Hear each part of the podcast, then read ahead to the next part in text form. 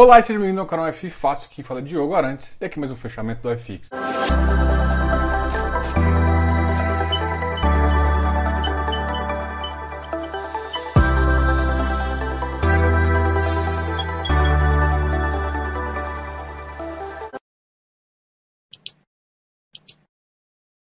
Bom, tem tempo, né? Bom, semana passada teve carnaval desses dois dias aí, acabou não tendo pregão e a gente não conversou. A gente conversou ao vivo, se você sabe, a gente continua sempre do seu lado. E hoje é um dia complicado, né? Assim. E por que, que é complicado o dia? Porque a gente existe em algumas falas, vou tentar não falar muito de política hoje, mas eu acho que vai ficar um pouco difícil. Vamos começar primeiro por uma notícia uh, que é referente ao relatório Fox. Eu acho que o relatório Fox disse e o relatório Fox é pré-bagunça, tá? Então, olhe o relatório pro Fox pré-bagunça e pensa no da semana que vem para você já ter ideia da, da, da, dimensão que a gente tá. A, o IPCA em 2021 tá 3,82. Subiu. Estava na faixa 3,50, então subiu bastante. A Selic, já o fechamento já está 4.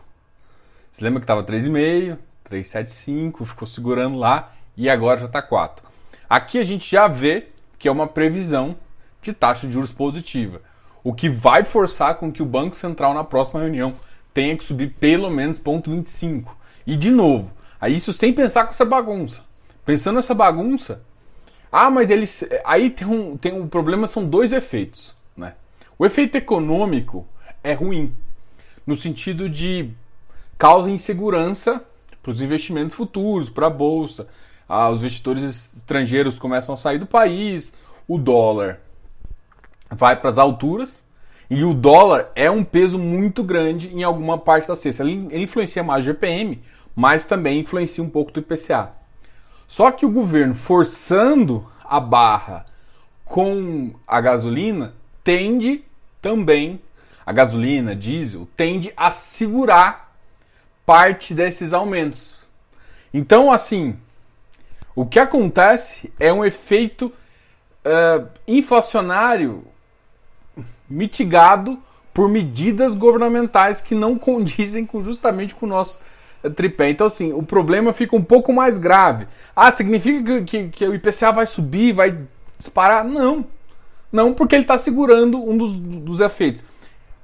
Alguém me perguntou qual era a porcentagem, em torno de 4, alguma coisa assim, só a gasolina, né? Mas tem que lembrar que a comida, a gente vive num país continental onde o mais importante é a nossa malha terrestre.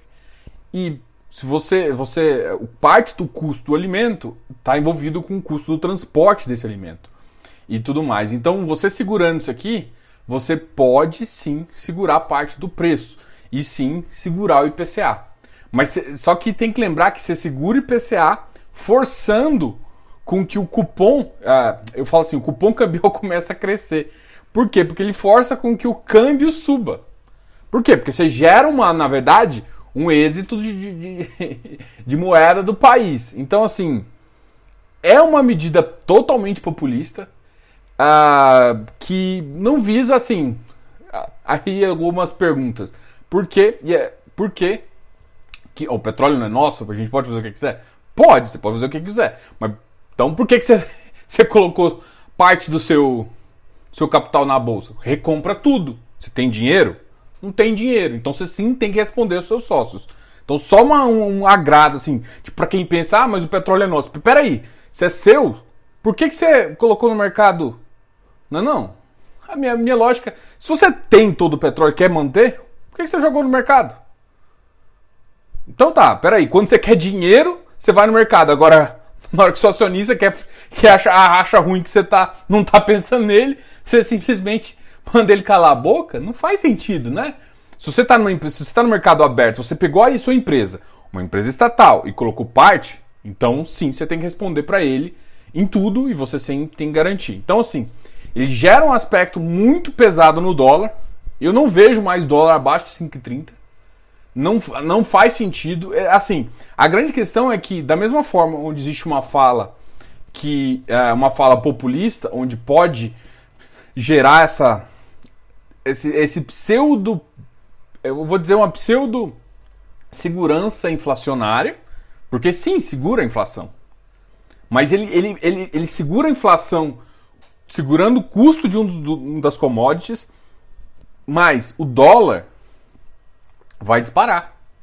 E aí vai ser muito difícil controlar. Agora eu quero ver se realmente assim, a gente tinha passado já no Senado que o Banco Central era um órgão meio livre. Vamos, a, gente vai, a gente vai começar a testar muita coisa agora, né? A gente vai testar realmente o quão forte é a nossa economia. Então, assim, para você, é, é só você entender que existe ainda vários cenários. Não acha que o Selic vai disparar, porque, assim, se a gente pensar friamente, a Selic só sobe com o IPCA.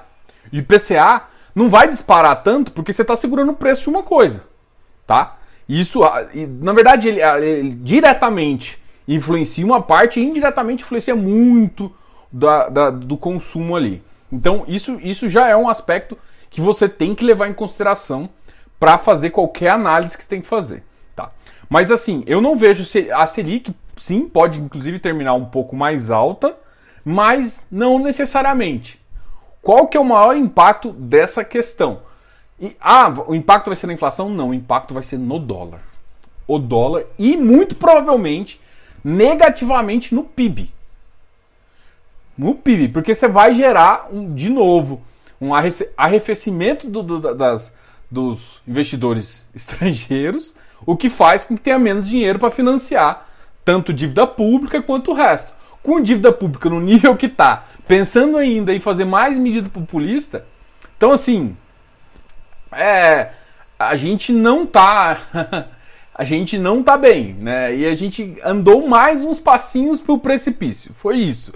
Resumo disso. Mas a gente, o problema é que da forma como que tá, você não vai conseguir medir de fato inflação e Selic, porque elas vão ficar meio balizadas, uma vai ficar balizada pela outra, e a inflação vai começar tá, tá começando a ter o dedinho do nosso uh, governo. É, as ações da Petrobras caíram hoje mais de 20% foi 21%, 51% só da, da, da PN, da ordinária caiu 20,48%, foi uma das maiores quedas assim nominais. As puts dispararam. Para quem adora uma putzinha, o dólar subiu 1,39%, chegando a 5,46%. O Bitcoin subiu também. A bolsa hoje, e aí a gente pensa na bolsa brasileira como um todo, sofreu 4,87%. Diogo, não teve alta? Teve, lojas americanas.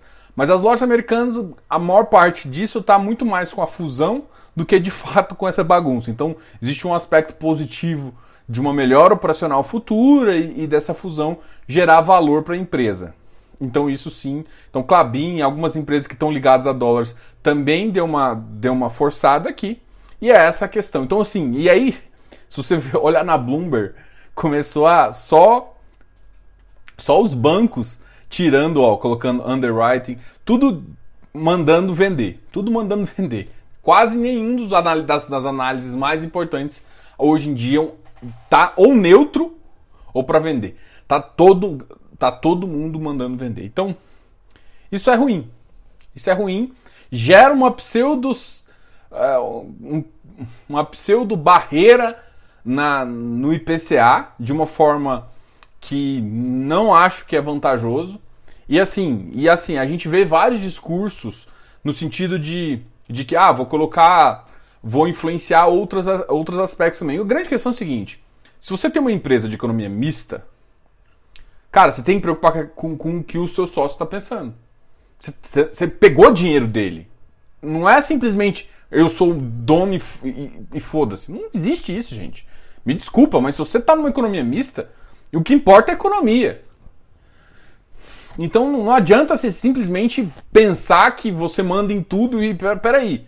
E assim, a grande questão é o seguinte, várias coisas, né? A lei de SA, ela, ela, ela, ela protege, teoricamente, o minoritário para fazer algumas coisas desse, desse caso. E teoricamente a gente tem um boarding que protege também. A grande questão é que, será que isso vale? Será que isso vai fazendo? E assim, se vocês não lembram, mas a corrupção gerou perda de valor para a Petrobras. A Petrobras lá nos Estados Unidos, porque beleza, aqui, não sei, a CVM, enfim, eu não quero falar em relação a isso. Mas a SEC, que é a CVM eh, americana, quando tem alguma, alguma coisa que não está no regulamento e que não está nas mudanças, eles vão multar, né? Então, pensa assim, eles não multam de, de um dia para o outro, mas com certeza algum investidor lá estrangeiro vai chegar e falar assim, eu estou perdendo muita grana, e vão falar. E assim, e ele está perdendo por conta de interferências na, na segurança jurídica que deveria proteger todo mundo, né? Não é porque, ah, eu tô perdendo dinheiro, não é isso. É a mesma coisa quando aconteceu corrupção. Você teve uma perda financeira e pagou uma multa bilionária lá. Então a perda pode ser muito maior, né? Do que realmente só isso. E os impactos, eles são muito grandes. Agora vamos pensar assim, beleza. Gerou oportunidade? Gerou oportunidade, mas a gente não sabe o que está acontecendo porque a gente, a gente, o nosso ministro economista da economia ainda não falou nada. Né? Ele é um dos aspectos. Será que ele ele está aprovando tudo que está acontecendo? É, o que, que, assim, a gente tem muita dúvida ainda do que vai acontecer. E o que fazer? o que fazer é ter, primeira coisa, paciência e foco no que você consegue controlar. Se você tem um bom portfólio, vai fazer estar tranquilo. Você vai passar imune? Não, ninguém vai passar imune a isso. É impossível. Você vê a bolsa caiu 4,87%. Não foi uma quedinha pequena. Então, ah, e vai parar, vai parar de cair? Não. A expectativa é assim, é, a expectativa tá ruim. A gente gerou uma expectativa ruim, uh, mas assim, a gente nunca sabe o que vai acontecer. Eu acho que essas falas de Facebook, essas falas desorganizadas remetem muito a um governo que já a gente já viu que não deu certo. Independente de você contar com direita e esquerda, mas não dá certo pelo estilo, né? De, de tipo, não dá para você falar qualquer coisa. A gente existem uma certos uh, aspectos que têm que ser respeitados e não estão sendo respeitados. Enfim, de qualquer forma, o que, que você pode fazer? O que você pode fazer é primeiro ter paciência não acha que porque caiu 4.37 você tem que a, abrir o carrinho e só sair comprando. Por quê? Porque você não sabe o, o tamanho da boca da pessoa, o tamanho do dente ali, né? Então você não sabe o peso que isso vai acontecer e o que vai acontecer. Ah, mas as pessoas têm que começar a respeitar mais em relação à própria economia. Se você tem um sócio, se você coloca um capital misto, você tem que entender que sua empresa é de capital misto, né? E a gente, muito provavelmente, a gente não pode. Se fosse em enfim, a gente não tem uma estrutura que teria que ser deliberada para você fazer algumas mudanças, não via Facebook, via qualquer outra coisa. A gente não está nem respeitando nem o básico da comunicação, né? A gente está virando, uh, enfim, uma economia bem bagunçada. E, e se você analisar quem fez isso e fez isso fora do país, o que aconteceu quando ele, ele foi tentar uma reeleição, né? Então, eu acho que por aí para, para quem governa em Twitter e Facebook, tá um recado bem dado aí que não funciona, tá? Então, assim, voltar para o que é importante, né? Voltar para o que realmente importa deveria ser o foco. Bom, falar nisso, a, a gente pode falar um pouquinho dos fundos imobiliários um pouquinho de fundo imobiliário. A gente está fazendo um fechamento do iFix que a gente está falando basicamente só de economia, mas assim, hoje o iFix caiu bastante também. Hoje o iFix caiu 0,66%, chegando a 2,874. O iFix, aí tá uma beleza, né? O iFix ele cai muito menos que a bolsa, mas o que eu quero que fale é que assim, a, a perspectiva ela afeta o iFix mais no longo prazo. Então, a correção da, da bolsa ela é imediata. É, pá, deu a notícia, ele corrige. O, o, o iFix não, ele corrige lentamente. Por quê? Porque as projeções que as pessoas conseguem fazer são mais lentas.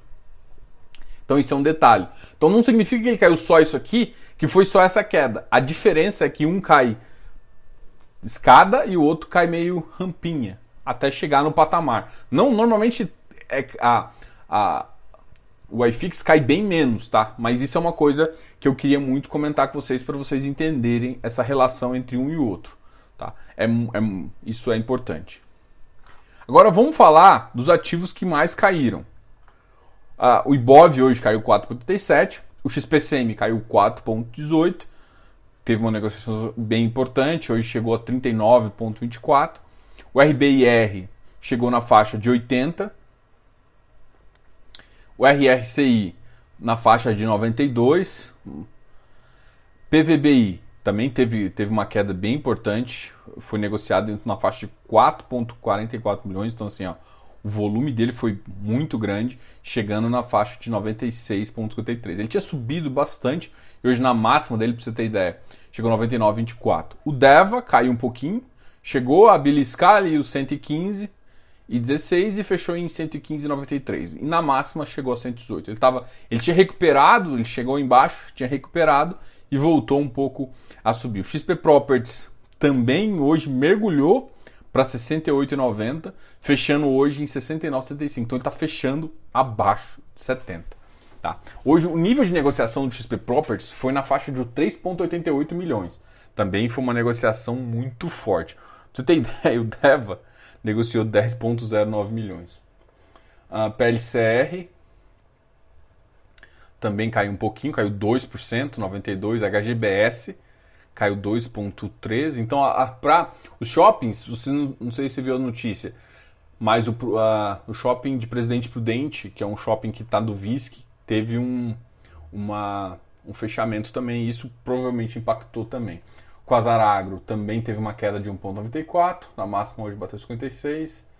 Uma negociação de 1,8. XPIE 89 e 85, XPMOL 109, ABCP 74, VIGGT 1.6. Gente, amanhã a gente vai ter uma live com os gestores do VIGGT. A gente vai falar um pouquinho do 20 Energia e conversar com, com o time de gestão lá para você também entender um pouquinho sobre o 20 Energia, que na verdade não é um fundo imobiliário, mas é um FIP-IE, um, um fundo de investimento em participação em infraestrutura. Mercado que está crescendo bastante e que eu adoro comentar aqui com vocês como oportunidade. Tem contratos um pouco mais, é, mais fortes e muito mais longos. Mas é um mercado que você tem que entender um pouquinho também. E eu convido você amanhã, às 19 horas, a participar dessa live. Amanhã provavelmente não vai ter o fechamento do iFix. O fechamento do iFix vai ficar só para quem for membro do canal. Então, se você for membro do canal, amanhã a gente vai ter um fechamento exclusivo para vocês. Qualquer coisa não é membro, clica aqui em Seja Membro e adera, seja um membro agora. Ah, beleza? VIG-GT, HGPO, nossa, só, só tem queda, né? MOL caiu 1.42, MiFi caiu. Uh, MiFi tem que lembrar que é um, um ativo que, que é, é, ele, é, ele tem que ser um pouco mais volátil, né? Porque ele tem ação dentro do portfólio dele. Então hoje ele chegou a bater 104 e 79, fechou em 106,50.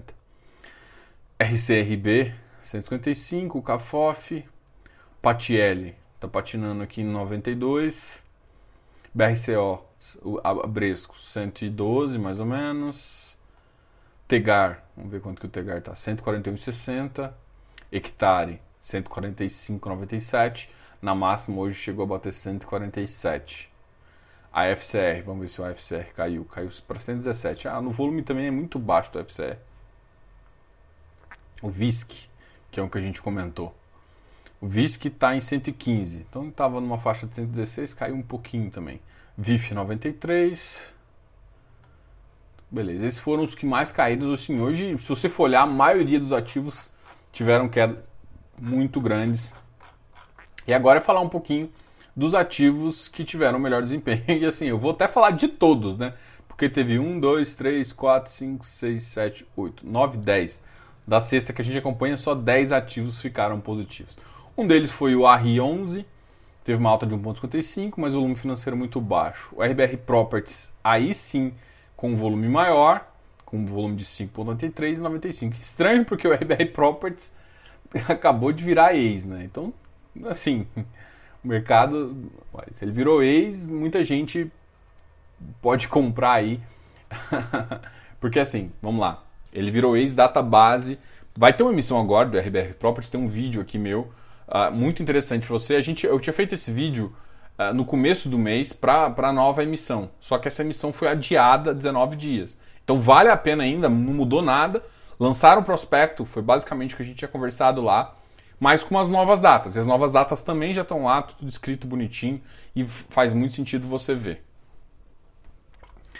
A CB, CBOP cai, subiu um pouquinho, que é o ativo, é um monoativo. O MXRF também teve um aspecto positivo. LVBI 118, 0,24. Então, assim, quem, quem subiu mais foi esses dois aqui, que subiu 1,55. O resto tudo foi uma faixa bem baixa. Uh, o Vigip subiu também 0,18. VILG 121,98. E FIE está chegando no 100. E o NCHB também chegando no 101, mais ou menos. E esses aqui foram os ativos de fechamento de hoje. Gostaria de agradecer vocês. É, é esse aqui foi também, eu, eu comentei sempre um pouquinho sobre como que o mercado está se desenvolvendo. Eu acho assim, tem que tomar muito cuidado com as ações que você for fazer agora.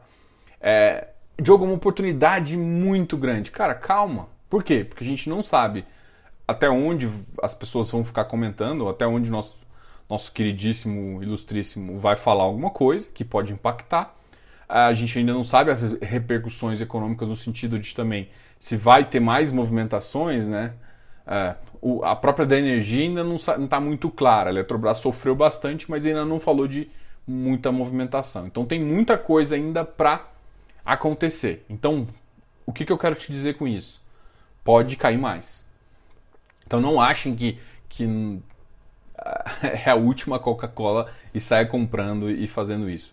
Tenha uma estratégia definida que aí você vai conseguir sim aproveitar todas as oportunidades do mercado e de certa forma para o mercado que tinha esticado um pouquinho em janeiro e, e, e fevereiro, ali no começo de fevereiro, agora está gerando uma oportunidade. Tem que lembrar que a gente estava no mercado um pouco abaixo, estava recuperando ainda, então a gente tem umas oportunidades aí que podem ser muito interessantes para você. Então essa é a visão que eu quero que vocês tenham, mas oportunidade não significa encher o carrinho e, e achar que é a melhor coisa e vamos entrar tudo agora.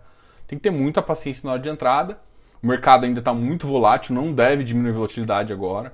Ah, gerou, uma, gerou uma insegurança política que a gente não tinha há muito tempo. Insegurança política estressa dólar, aumenta a volatilidade geral, então pode subir muito, como pode cair muito. Então, para quem não gosta dessas movimentações, a questão é ter paciência e disciplina na hora de comprar.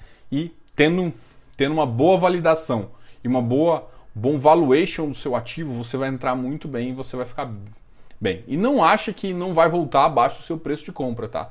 Mas você saiba que você comprou bem, num preço bom, uma hora o mercado vai ver essa mesma valorização e tal, vai deixar essa insegurança de lado e aí ele sim vai, vai melhorar o preço e você vai ficar mais tranquilo e de qualquer forma você tem um rendimento que é compatível com o risco do seu ativo, que é o que você tem que buscar. Beleza? Gostaria de lembrar vocês também que se inscrevam aqui no canal, dá um like nesse vídeo. Bom, qualquer dúvida em relação a patrimônio, proteger patrimônio, você pode sempre contratar aqui o canal como consultoria, a gente é consultor CVM, pode muito bem te ajudar. A gente também tem uns outros programas que podem te ajudar, como Close Friends e outras coisas, que são grupos fechados. E, de qualquer forma, quero muito agradecer você assistir os vídeos aqui. Diogo, canal F Fácil.